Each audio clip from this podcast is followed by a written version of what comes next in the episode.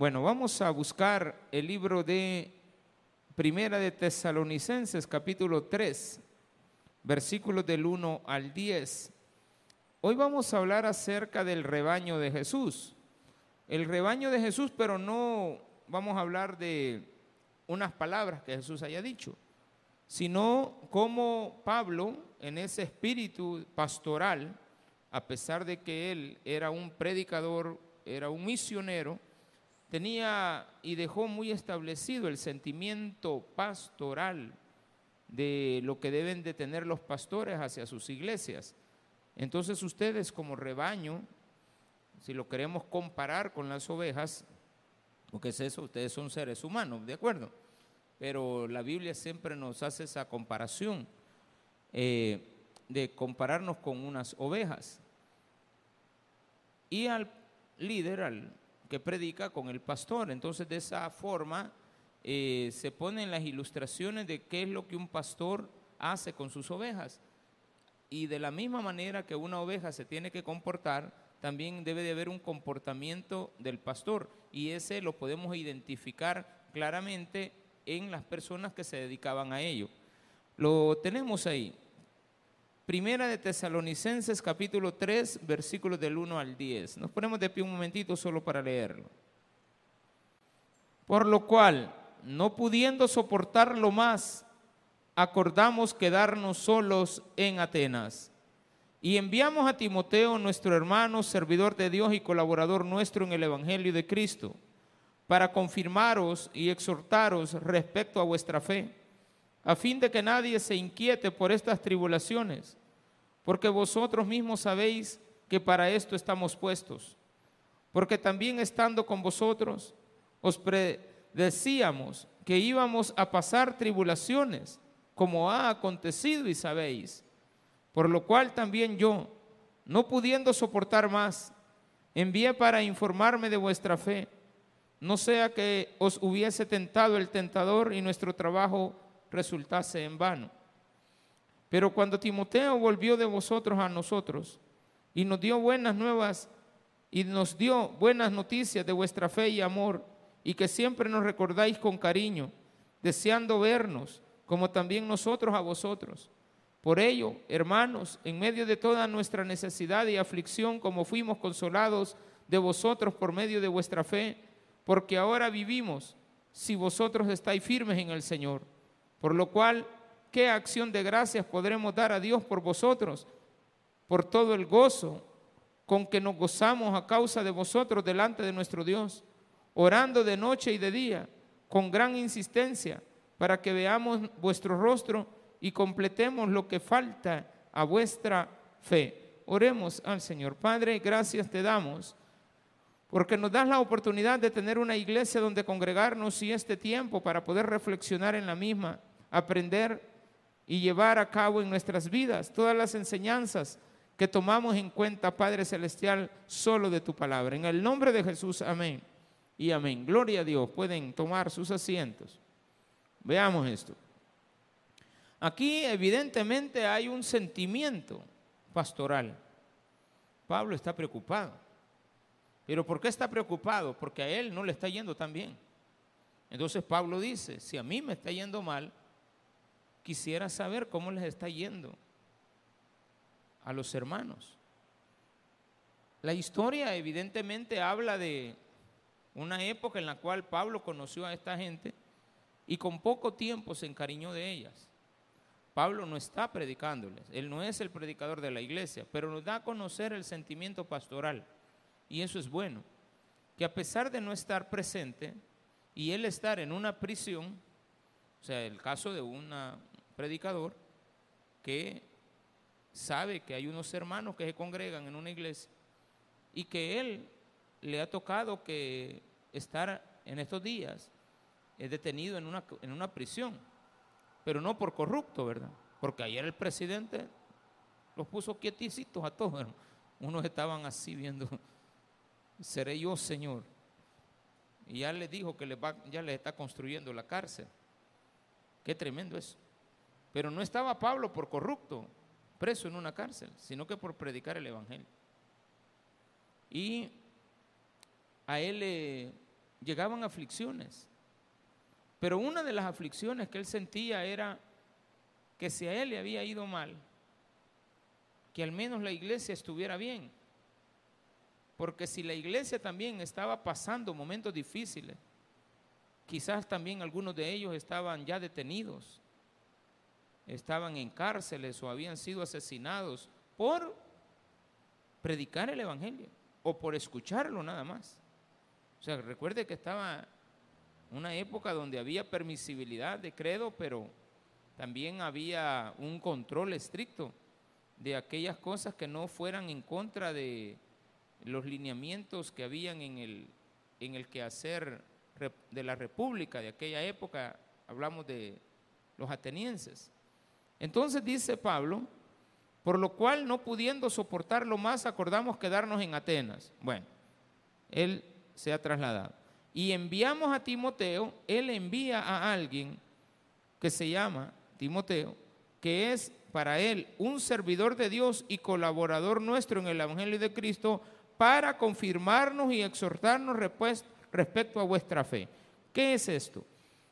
Todos los pastores, y por eso le decía la semana pasada, quizás en el próximo servicio le dije, no va a estar usted identificado, sino que usted tiene que ver la imagen del pastor, del líder que, lo, que, que predica en la iglesia, que lo guía o que a la distancia pues sigue estando pendiente de ustedes. Aquí lo que Pablo dice es de que todos los pastores tienen que tener afecto hacia su iglesia. Ser afectivo, estar pendiente, deseosos de que les esté yendo bien aunque le esté yendo mal a él. Él no va a tener que ocultar y explicar de que las tribulaciones que está viviendo eh, fueron advertidas anteriormente. O sea, Pablo no es alguien que está cómodo y que quiere estar cómodo. No, al contrario, busca retos. Es alguien que se mueve de la silla de la comodidad y es una persona activa. Es una persona que no se para, no, no, no se detiene. Claro que un día eh, hay que entregar todo y jubilarnos, apartarnos, porque yo no soy de la idea de, terminar en una iglesia eh, de alguna u otra manera eh, generando una lástima. Porque a veces cuando veo a los ancianos pastores de otras congregaciones, em, da tristeza ver cómo los tratan. Claro, eso no tiene por qué uno pensar que lo fundamentó, no. Eh, son las, así son las personas. Eh, tratamos mal a nuestros propios abuelos y padres. Sea, ¿cómo no se va a veces a tratar diferente a una persona que no se conoce?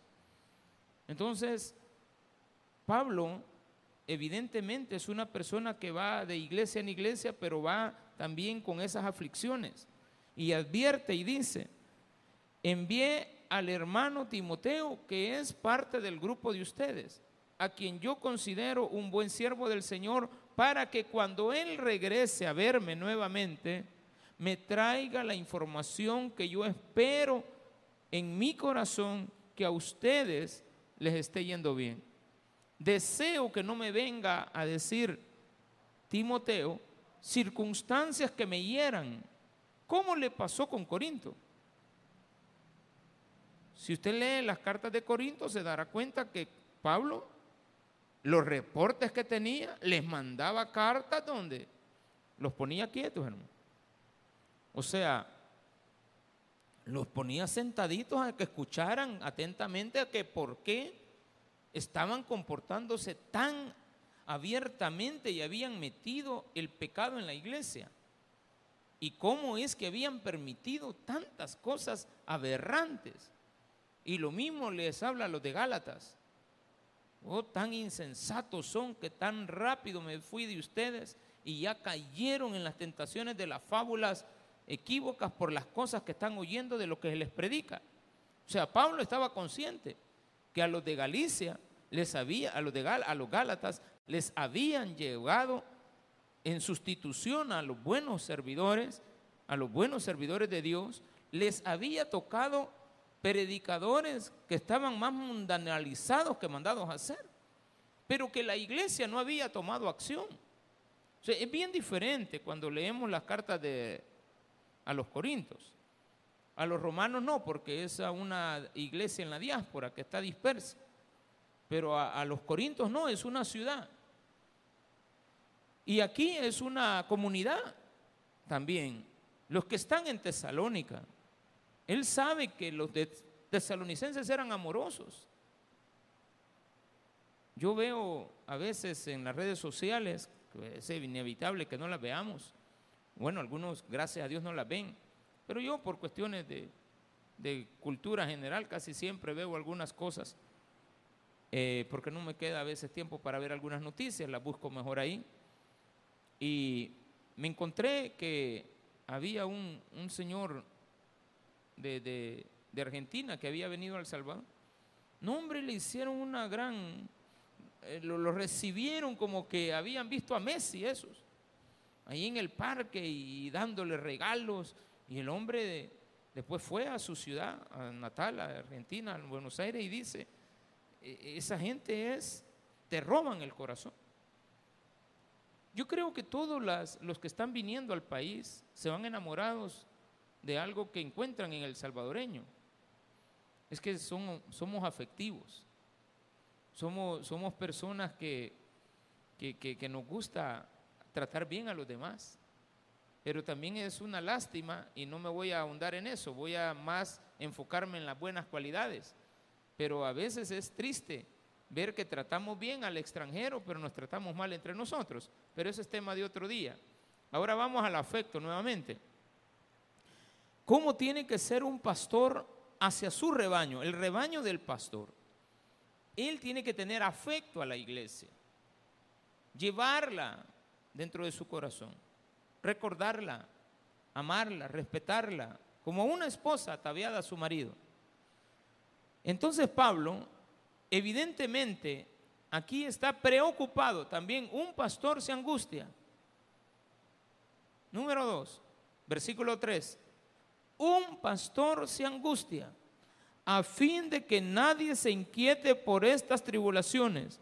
No quiero que estén tristes por mi condición. Si es que hay personas que están preocupadas por lo que me ha sucedido. Porque vosotros mismos sabéis que para esto estábamos puestos.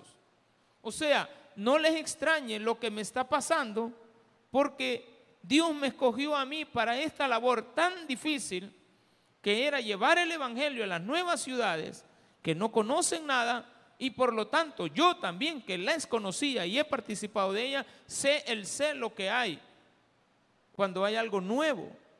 Entonces la gente tenía que estar consciente. Entonces el pastor tiene afecto, pero también preocupaciones, pero no preocupaciones de él. El pastor tiene que tener la característica de evitar que los demás estén preocupados por las circunstancias que a él le pasan. Es decir, los buenos pastores son aquellos que no son una carga de la iglesia, que en cierta medida pasan desapercibidos, pero que nunca le están poniendo cargas a las ovejas de la condición que él lleva. Por eso, a pesar de que él está en una tribulación, dice, no quiero que se inquieten por mi situación. Alguien dirá, bueno, no, pero es inevitable, pastor, podemos estar pendientes, evítelo. Dice Pablo, de alguna u otra manera yo voy a salir. Soy una persona que tengo que librar esta batalla. Y como individuo voy a luchar para salir adelante a pesar de mis dificultades. Tenemos que incentivar a la juventud de la iglesia tenemos que incentivar a los ancianos, tenemos que incentivar a los jóvenes a que se preocupen por sí mismos. Ayer una persona que fui a visitar a, un pueblo, a quien le estoy echando un poquito así la mano, le quiero ayudar, porque, porque es muy necesitada. Entonces, vamos con mi esposa y me dice, vamos a llevar toda esta ropa para esta señora y yo sé que ha estado enferma. y le di unas cositas para que se mejorara y gracias a Dios ya se mejoró. Pero le hablo y le digo, ¿y qué pasó? ¿Cómo estamos? No, ya no estoy viviendo ahí, pastor, me dice, ahora estoy viviendo en otro, en otro cantón. Ay, ¿hasta dónde? Le digo, y ahí puede entrar vehículo normal. No, solo 4x4. Entonces hagamos lo siguiente, usted véngase. Mire, mejor veámonos en la casa donde yo me veía, bueno, donde yo vivía. Ahí está mi hermano, estamos arreglando la casita. Bueno, este, metiendo los ladrillos, ya, o sea que la mujer estaba ya energizada. Pero, ¿y qué pasó? ¿Por qué se va a ir de ahí? Es que tengo que cuidar a mi mamá. Me. Y su vida, le parezco egoísta. Y le digo, ¿y su vida? No, me dijo, este, mis hermanos me van a ayudar. Ah, entonces estamos bien. O sea, sus hermanos le van a cubrir los gastos de su mamá y el cuido. Sí, me, ellos me van a pagar. Bueno, está bien, lo entiendo. Pero, ¿qué pasa con su vida? De aquellas personas que dan su vida por alguien y a veces esa persona les inhibe poder avanzar en la vida. Un empleador a veces te inhibe de que tú avances. Y a veces unos padres son las personas que más nos detienen para nuestra para que nosotros crezcamos en el camino. Yo no tuve ese privilegio, por decirlo así, de tener a unos padres en mi adolescencia conmigo. Me tocó que salir solo. Y quizás eso me ayudó para eh, tener una oportunidad de, haber hecho cosas que me permitieron eh, salir más rápido de lo esperado en, las circunstancias que vivía. Pero evidentemente muchas veces tienes personas a tu lado que te desalientan. Y el pastor no tiene que ser alguien que desaliente. El pastor tiene que ser alguien que te aliente, pero que te aliente sin sus problemas. Porque de qué me sirve, por ejemplo, ser una madre o un padre que le pone aflicciones a los hijos. Entonces los hijos andan más preocupados por las circunstancias de los padres. Y estoy hablando a veces de padres irresponsables, que no les importa que los niños empiecen a quedar unos con la madre y otros con los padres, o, de un solo lado. Porque a veces hacemos cuentas equivocadas, creyendo que la justicia eh, está a nuestro favor porque nosotros tenemos caprichos. Y la verdad es que no es así. Entonces, Pablo está detenido en una cárcel por una cuestión injusta. Pero él dice, no se preocupen por mí. Quiere decir que el pastor, aparte de tener afecto, tiene preocupaciones, pero no preocupaciones que hagan que los demás tengan carga. Las preocupaciones de él tienen que ser que usted esté bien, que usted no se preocupe. Casi siempre vamos a recomendarle eso a ustedes. No te preocupes, sigue adelante, la vida sigue. La vida no se acaba. Avancemos juntos. A veces vamos a caer, pero sigamos, levantémonos. Pero casi siempre no esperes a que alguien te levante. Levántate tú solo. A veces vas a deslizarte en el baño de tu casa. Y, y peor que por lo general, ¿qué hacemos? Le ponemos un pasador o no. Entonces yo recomiendo, ya cuando usted tenga una edad avanzada, no, no por, por nada, ponga ponga ya tubos, ¿de acuerdo? Por si se cae, nadie lo va a ir a levantar. O no le eche llave al, al nunca se bañe cuando esté solo. Pero si usted vive solo, usted solo se va a tener que levantar aunque tenga una edad avanzada. Pero tiene que prever, esto ya sabía yo que me iba a pasar. Un día me iba a deslizar y nadie me iba a ayudar nadie iba a estar conmigo. Estoy en una preocupación. Entonces, imagínate, eh, le llamas a la persona, estás en, estoy poniendo la ilustración de alguien que está en un baño, se ha caído y tiene el celular ahí y le llama a los hijos. Mira, me acabo de caer y, ay mamá, ¿y dónde está? En el baño me caí, no me puedo ni levantar. O sea, las preocupaciones vienen. Claro, si se ya se dañó una, una, la columna, imaginas. Claro, ahí pues hay que tener una asistencia. Pero tú tienes que tratar la manera que aunque seas una persona adulta de la tercera edad, levantarte tú solo. Porque los jóvenes tienen fuerzas para hacerlo. Cuando uno está joven tiene fuerza para trabajar. pero muchos estamos ocupando el tiempo de trabajo para divertirnos. A veces le decimos a la gente, mire, ¿y usted cuándo va a aprovechar de lo que ha ganado, de lo que ha disfrutado? Decimos, no, mire, cuando esté viejito, sí, pero ya hizo las cosas. Ya, ya, ya las tiene. Ayer hablé también con una muchacha, ya después de una reunión me fui a visitar a otra familiar, ya tipo 11 de la noche, le pregunté, ¿a qué hora te dormís? A las 12 me dijo, ah, entonces estamos a la, misma hora, va, pues. Y a las 10 de la noche la fui a visitar, viajamos de San Salvador para afuera. Y llego igual, y de que venir le digo, ahorita, ¿por qué tan noche me recibes? Ah, es que vengo a trabajar. ¿Y a qué horas te vas? A las cuatro y media de la mañana. ¿Y a qué hora regresas? A las 7 de la noche. ¿Y cuánto tiempo tienes de hacer eso? Eh, ya llevo 12 años. ¿Y, qué has hecho? Es que esta es mi vida, ir a trabajar, llevar los niños, traerlos, llevar los niños. Hija, pero no es vida. Sí, pero es que, es que no podemos. Y, tu esposo, ah, ahorita está trabajando aquí en la casa, pero acaba de agarrar unas horas extras y se acaba de ir a hacer viajes. Ay, hija, ¿y qué están haciendo? Eso no es vida.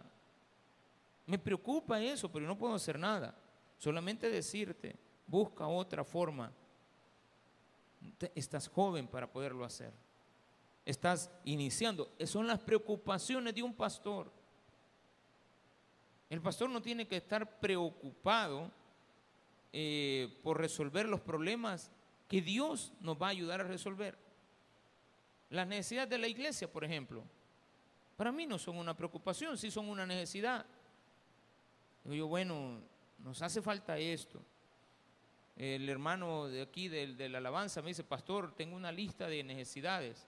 Sí, pero no puedo ahorita. Espéreme, estamos en la pintura. Eh, usted sabe que vamos avanzando despacio.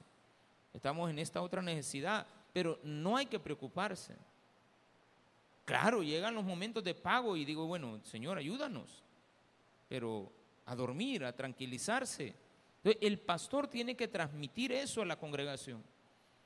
Ay, hermanito, no sé cómo vamos a hacer esta semana. Nos van a venir a cortar la luz. Ay, hermanito, no tenemos para comer. Viera que nosotros ahí en la casa. Pobrecitos nosotros. Usted como sabe yo no trabajo. Ay, ¿por qué no trabaja, pastor? No, pues como yo me dedico a la obra. ¿Y cuántos cultos tiene la semana? Dos. ¿Y los demás días qué hace? Ahí pendiente de la obra. ¿Y cuántos hermanos tiene? Treinta. Mm. Y hay pastores que tienen buenos ingresos. Y a los 30 que tienen les ponen toda la carga. Qué tremendo. Les trasladan las preocupaciones. Trasladan las preocupaciones de las necesidades a los servidores. La iglesia no es eso. Estamos muy equivocados si creemos que esa es una iglesia. Esa es una empresa. Ha dejado de ser iglesia. Claro, el pastor tiene que ser un administrador. Tiene que ser psicólogo, administrador, doctor, enfermero, ¿qué? policía, abogado. ¿O no? Pastor, y usted, fíjate que me caí y no puede sobar, pastor. No, yo no la voy a sobar, hermano. Ahí están los sobadores. Ah, yo creí que usted podía.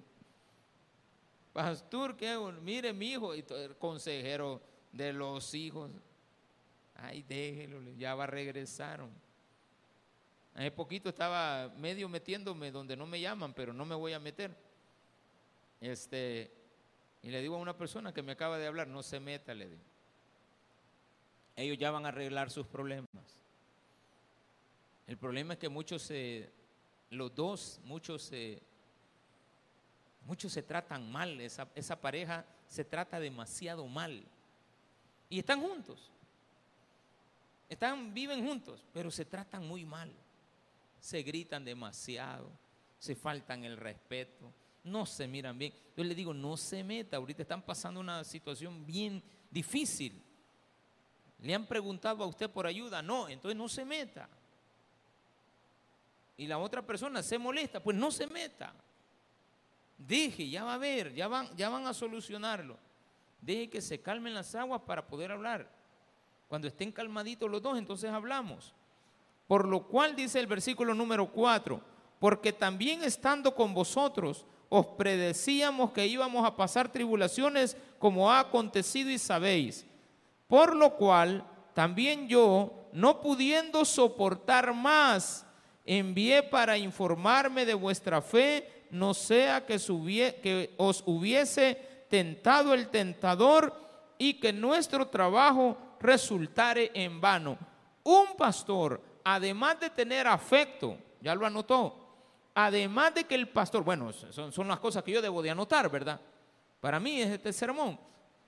El pastor, además de evitar que las personas tengan preocupaciones, el pastor siempre tiene que tratar la manera de facilitar las cosas. Es un, es un ayudador. No resuelve el problema. No le resuelve su problema. Porque sería imposible. Mire qué bonito fuera que yo me sentara ahí, pastor, vaya, vamos a resolver los problemas de la iglesia. ¿Qué pasa el primero? ¿Qué pasa el de... Vaya, ya pasa. ¿Y usted qué le pasa? Ay, pastor, es que yo la luz es la que no he podido pagar. Resuelto. ¿Cuánto es lo que debe? Tanto. ¿Y que me la desconectaron? resuelto el problema. Vaya. El otro. Pastor, fíjese que yo debo cuatro meses de casa. ¿Cuánto vale? 80 pesos. 8 por 4, 32. No, pastor, pero es que también le debo a la señora de la tienda. Vaya. ¿Cuánto le debe? 30 pesos. Aquí está.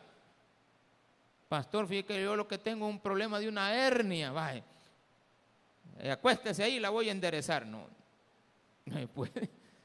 ¿Y qué le han pedido? Es que yo tengo un problema del hígado, pastor. Bueno, ¿qué, queremos que haga? Pastor, yo me estoy muriendo de hambre. Tome, aquí está la comida. Eso no es el pastor. Fuera bonito, hacer cola. Yo ir a, a llorar donde el pastor. Ay, es que yo no puedo construir estas láminas que me están cayendo del techo. ¿Qué le importa? Mire que yo no tengo para pintar ahí en la iglesia. Ay, vea cómo hace. Mire que fíjese de que me hace falta unos baños en la iglesia. ¿Cómo hace? Yo soy el que necesitamos una cisterna, sí. Necesitamos este un sistema automático para ya no estar. Porque antes, ¿cómo nos tocaba? Con barriles. ¿Cómo eran los baños de aquí de la iglesia? De barriles. Pastor, pero es que nos tardamos bastante en hacerlo, pero ya, ya, ya, ya hicieron, ya estuvo. ¿Y qué tocaba que estar llenando barril, poniéndole agua, teniendo agua? y que como no había agua aquí en esta ciudad, yo desde que yo me acuerdo toda la vida ha habido escasez de agua, teníamos una cisterna, teníamos barriles, no daba basto. Ah, no, dije yo voy a mandar a, voy a mandar a ver una cisterna. Ahí está hecha la cisterna. Usted ni cuenta de edad se conecta, se desconecta, se llena, se vacía, nadie nos damos cuenta. Y un dolor de cabeza menos. Claro que para llenarla necesito una pipa digo, bueno, es, bastante agua. Y a veces se me desocupa. ¿Y qué pasó? Le digo. Y que tenemos una semana en no tener agua. Bueno, pues cuando ya llevábamos tres días teníamos que haber visto. Pero antes de que venga el culto, una, una cisterna. ¿Y cuánto vale? no importa, hay que pagarla. Hay que pagarla, pues, porque nos descuidamos. Pero ahora ya no. Mire, y hay que hacer esto en la iglesia. Sí, despacio, hermano. Un día de estos, un hermano nos regaló unas pinturas, pero bastantes. Eran dos cubetas, pero todas eran de, octavitos o de dieciséisavos. Y de todos los colores habidos y por haber. Venían como de, de unos diez colores. Claro, el pastor tiene que dar solución, ¿o no?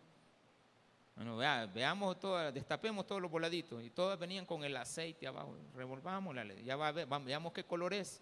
Ah, esta salió verde, esta salió azul, esta salió morada, esta salió roja, esta salió ah, marfil, esta, bueno, todos los colores. Vaya, ¿qué vamos a hacer? ¿Y qué pintamos con esto? Revuélvala toda, le Revolvámosla toda, le Un color va a salir, le ¿Qué fue? Yo ya sabía que iba a salir un color al color del ladrillo de los que están allá afuera. Yo ya sabía, entonces le dije, ponga aparte todas las claritas y echémosle todas las oscuritas, ya va a ver. Y ya cuando la tengamos le vamos a ir echando de la blanquita hasta alcanzar el color es fácil. O si revolvamos, va. Hasta que pegue. Yo el hermano digo, voy a regalar esto. ¿Sirve, pastor? Claro que sirve, le. Usted no rechace la ayuda. El pastor también tiene que ayudar. Tal vez no hacer las cosas, porque ya no tenemos la edad para estar paliando, para estar, ya no, yo, yo ya no lo hago. Ya lo hice bastantes años de mi vida y los que me conocen saben que yo lo hago y que lo hice, pero ya no. Ya, ya pasaron 20 años de, de pastorado. Entonces, el pastor ahora ayuda. Las canas tienen que servir para algo, ¿de acuerdo? Mira, eso no lo hagas así, te va a salir mal. No, que yo sé, no lo hagas así. ¿Y usted qué sabe? Es que yo ya me equivoqué y me salió mal la primera vez, ¿de acuerdo? Yo ya lo hice y me salió mal. Sí, pero que yo, hacerlo pues como vos querés. Allá cuando den la... Mire, pastor, ayúdeme. No, ya no te puedo ayudar, sos necio. Usted está rudo, no, no se te puede... A, ti no se te puede ayudar. No, pues sí, uno, uno, tiene que tener corazón de gozo, ¿de acuerdo? De, de compasión. Y el pastor no tiene que, que rechazar, pero sí tiene que enseñar a valorar el pastor tiene que enseñar a que la gente valore lo que tiene en la iglesia. Tiene que enseñarles a valorar que tenemos que cuidar las cosas. Porque aquí enseña esto. Versículo número... Espérenme, que esto se me movió usted. Aquí está. Es que estoy en el capítulo 3, y si usted, usted no sabe, pero Aquí cabalito se me había vuelto a mover dos y estaba en el capítulo 3, pero de otro libro. Ya no me pegaba la historia. Hoy sí, ve. Para esto sirve estas cosas. Pastor. Por lo cual también yo no pudiendo soportar más envié para informarme de vuestra fe, no sea que os hubiese tentado el tentador y que vuestro trabajo resultara en vano. Pero cuando Timoteo volvió de vosotros a nosotros y nos dio buenas noticias de vuestra fe y amor y que siempre nos recordáis con cariño deseando veros, como también nosotros a vosotros, ¿qué significa esto? El pastor tiene que sentir gozo y estar gozoso por lo que le está pasando a su iglesia a sus amigos, a su rebaño, porque en cierta manera a los pastores nos pasa esto. Aparte de ustedes, con los años, con toda sinceridad y, tratar la manera de ser lo más ecuánime posible y poner un grado de humildad en esto. A veces nos terminamos convirtiendo también en personas que son buscadas por otros pastores, que tienen la, la, valentía de exponer un problema que tienen y preguntar. Entonces nos volvemos un poquito como también pastores de otros rebaños. Estoy hablando de pastores. Si son congregantes, yo siempre le pregunto, ¿qué pasa con, por qué no le ha expuesto esto a su pastor? Es que con él no se puede hablar, pero hable con él. Es que él nunca está. Bueno, es otra cosa. Pero comuníquele el problema. Simplemente escríbalo, a ver si lo contesta. No le contesta, alguna palabra le va a dar. Sí, ok, sí, hágalo. No, no hágalo, vaya. Vaya, pero él le contestó. Pastor, fíjate que me quiero ahorcar. Busque un lazo que no es reviente, hermano. ¿De acuerdo? Simple, sencillo. Pastor, me quiero quitar la vida. Ay, hermanito. Ya, mire, no, no lo haga, permítame, voy a dejar de hacer lo que estoy haciendo por ir a buscar donde usted está. No. No, no, no, no se va a salir corriendo. Me está llamando porque no lo quiere hacer. ¿O sí? El que lo hace, lo hace. Pastor, mire, fíjate que aquí estoy, que eh, quiero ahorcar a este hombre. Ay, hermanita, apriételo bien. No, o sea, no, no vamos a dar ese tipo de consejos. Pero hay que, hay que tratar la manera de que tampoco usted venga a exponer sus problemas cuando no ha tenido a un pastor a su lado. Las personas que pasan más oyendo prédicas son las que menos necesitan de consejos. Entre más veces usted venga, y como usted tiene una ventaja, Esta ventaja que usted tiene casi no la va a encontrar en otras iglesias. La ventaja de que siempre que viene está predicando la misma persona. A menos que exista algo allá, pero allá, allá, pero allá, como dijo aquel. Allá a lo lejos. Que yo diga, no, no puedo estar porque tengo otro compromiso. Y a veces me cuesta, digo yo, pero es que a este, ay, me dicen, pastor, ¿me puede venir a predicar domingo a las 9 de la mañana. No hay. Y no me. No, no, eh, hay personas que no les puedo decir que no. Porque han sido tan amables, tan atentas. Le digo, mira, vamos a hacer lo siguiente.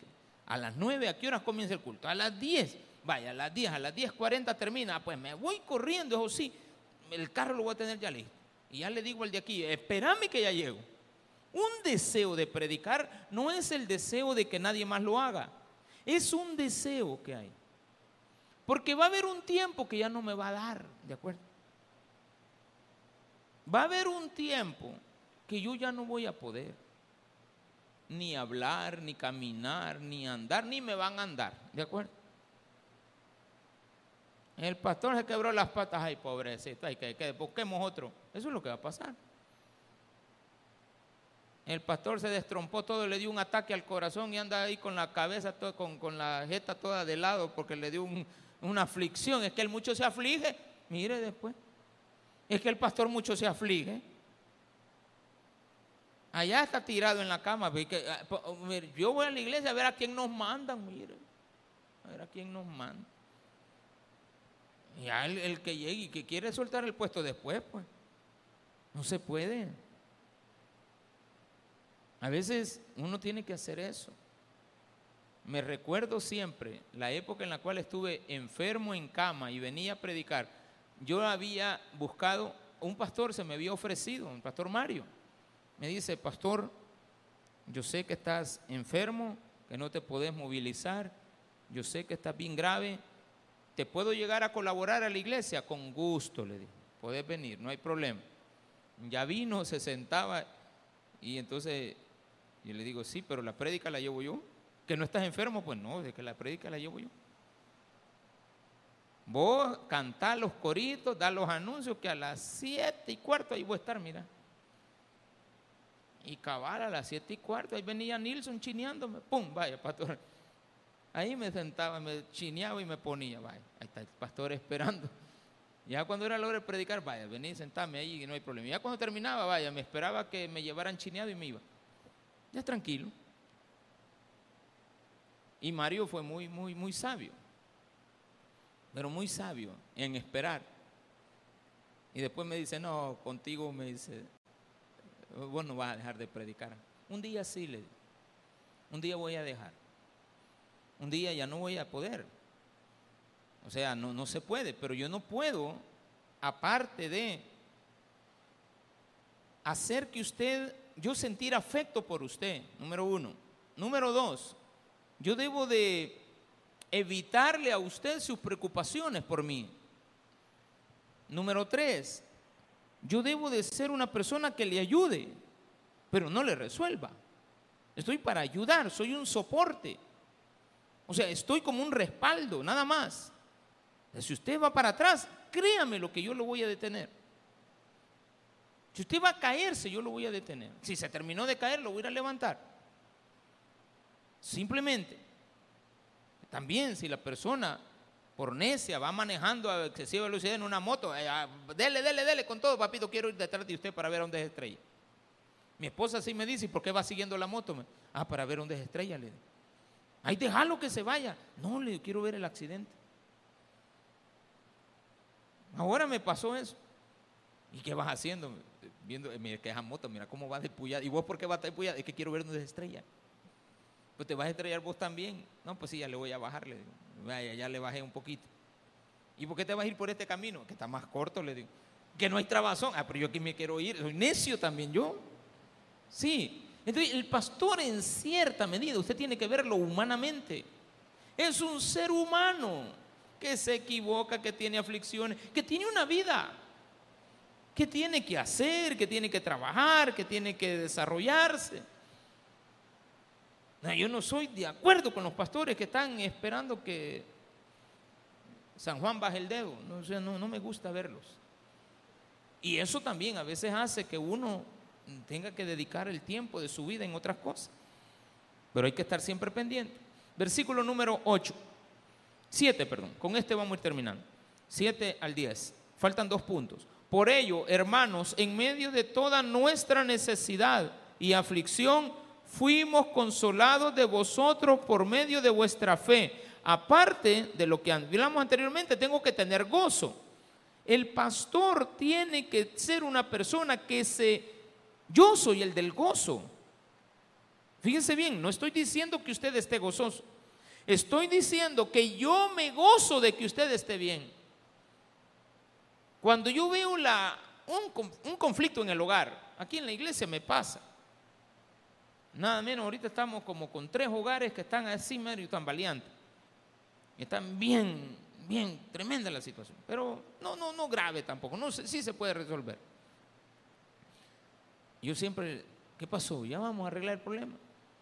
Un día de esto venía con uno de ellos. O sea, yo no toco el tema. Sé que están pasando un problema serio, pero serio. Y le llamo y le digo, mira, me puedes venir a traer, fíjate que este, eh, ando a pie, le digo, necesito un, vehículo. Sí, pastor, ya llego, vaya. ¿Y qué pasó? Le digo, ¿dónde venís? Aquí dando la vuelta. Ay, Dios mío, tengo cuatro minutos de estar en esta vuelta. Le digo, yo no te veo aparecer. No, es que fui a dar una vuelta más grande. Ah, vaya, pero entonces me hubiera dicho que era una gran vuelta. Ya llega, se parquea, vengo solo con él. Nada de, ¿y qué pasó? ¿Cómo está el problema? ¿Cómo está tu señora? Nada. Dale por aquí, mira, dale, yo te voy a guiar para que salgas más rápido de esto. Lleguemos rápido a Popa. Me urge llegar. Ahí en el camino le habló la señora y él apagó el teléfono. Le volvió a llamar, contesta, le digo. Porque hay un problema ahí. Cuando yo iba con él, le llamaron. Contestarle, digo. Vos hacés que yo no, yo, yo aquí no voy, le, tapadera no soy. Sí. Si después la señora me pregunta, pastor, el día que usted iba con él en el carro, ¿le cayó una llamada? Sí. ¿Puedo mentir? No. ¿Le cayó la llamada? Sí. Y le digo, contestale. Ya le contesta. Y era la señora, la esposa. Y le digo, ¿cuál es el problema? Nada, pastor, es que me da pena lo que estamos pasando. Mire, y eh, ya va a traerlo, ya, va a venir por la niña. No, que ando lejos. Yo aquí no voy. ando lejos. ¿Y de dónde viene? Pues, ¿y a qué hora va a venir? Pues, tal, y la niña. Ah, ¿y a qué hora va a llegar? Y ya le enseñé el Waze, va. 3 y 11. 3 y 11, mira, vamos a llegar a las 3 y cuarto, le digo. ¿Y por qué tan tarde? Es que no puedo. Mejor mándeme la foto de los zapatos. Le digo, ah, porque le iba a comprar zapatos a la niña. Ustedes están sabiendo más el chambre que yo, ¿de acuerdo? Que la, señora. Y después veo a la señora cuando le entrega a la niña. Y, ¿Por qué no arreglan esto? Digo. Y yo a veces hasta lo siento. Hey, platiquen. Yo no me meto. A ver, aquí lo cito y le digo, a entregarle a la niña ahí en la iglesia. Y ya le digo, espéralo ahí en la cafetería, espérate, mira que llegue ahí que te la entregue. Y ya paso por donde ellos y no van a hablar, cada uno con un celular. Hablen, hombre, platiquen, conversen. Miren, la niña no sabe para dónde va a ir a dormir ahora. Ese es el problema de cuando ese problema se resuelva, sin yo haber metido mi mano ni haber hablado nada, voy a estar gozoso. ¿Por qué? Porque el pastor tiene que tener este otro ingrediente, versículo número 10. Este es importante en la vida de un pastor. Tal vez usted aquí no me va a ver de rodillas, no me va a ver ahí en la iglesia antes de comenzar el culto, no me va a ver jamás así. Nunca me va a ver así. Pero sí le quiero asegurar. Esto es secreto. porque dice la palabra de Dios y tú cuando ores, hazlo en secreto y que nadie se dé cuenta que estás orando. El día que usted me vea orar, yo me pongo de pie. Que no me vea orando. ¿Está orando, pastor? No, estaba dormido aquí, estaba, estaba descansando. O al revés, va. Ay, el pastor está orando, fondeado está, dormido se quedó en la misma silla. Porque ya, ya me empecé a quedar dormido así en la silla. Y a veces ya, digo, ahora me, me levanté así afligido, preocupado, pero bien afligido, creyendo que era domingo. Imaginen la aflicción, ver el reloj a las seis. Y le digo a mi esposa, ¿qué día es hoy? ¿Por qué me.? ¿Y qué estás haciendo aquí? Le digo, ay, que es miércoles. Ay, Dios mío, dije, afligido que era domingo. Y usted sabe que el domingo hay que venir temprano. ¿Qué hace el pastor? Nunca se le olvide. Llévelo siempre en mente. Aunque yo no lo conozco a usted ni por nombre, a muchos de ustedes, a pocos conozco, a pesar de que tenemos años de venir. Por ejemplo, para mí, eh, bueno, algunos me puedo los nombres, ¿verdad? Pero eh, lo llevo en la mente, ¿de acuerdo? El hermano del ente. A ti te puedo, eso es de aquí de la iglesia. Pero la niña, el que se sienta en la esquina, bueno, tú eres servidor también. El hijo, el hermano Paxton. Y así estoy, el hermano Daniel. Y estoy en la pareja que viene con el picat, eh, los hermanos que vienen en el microbús. Así los relaciono.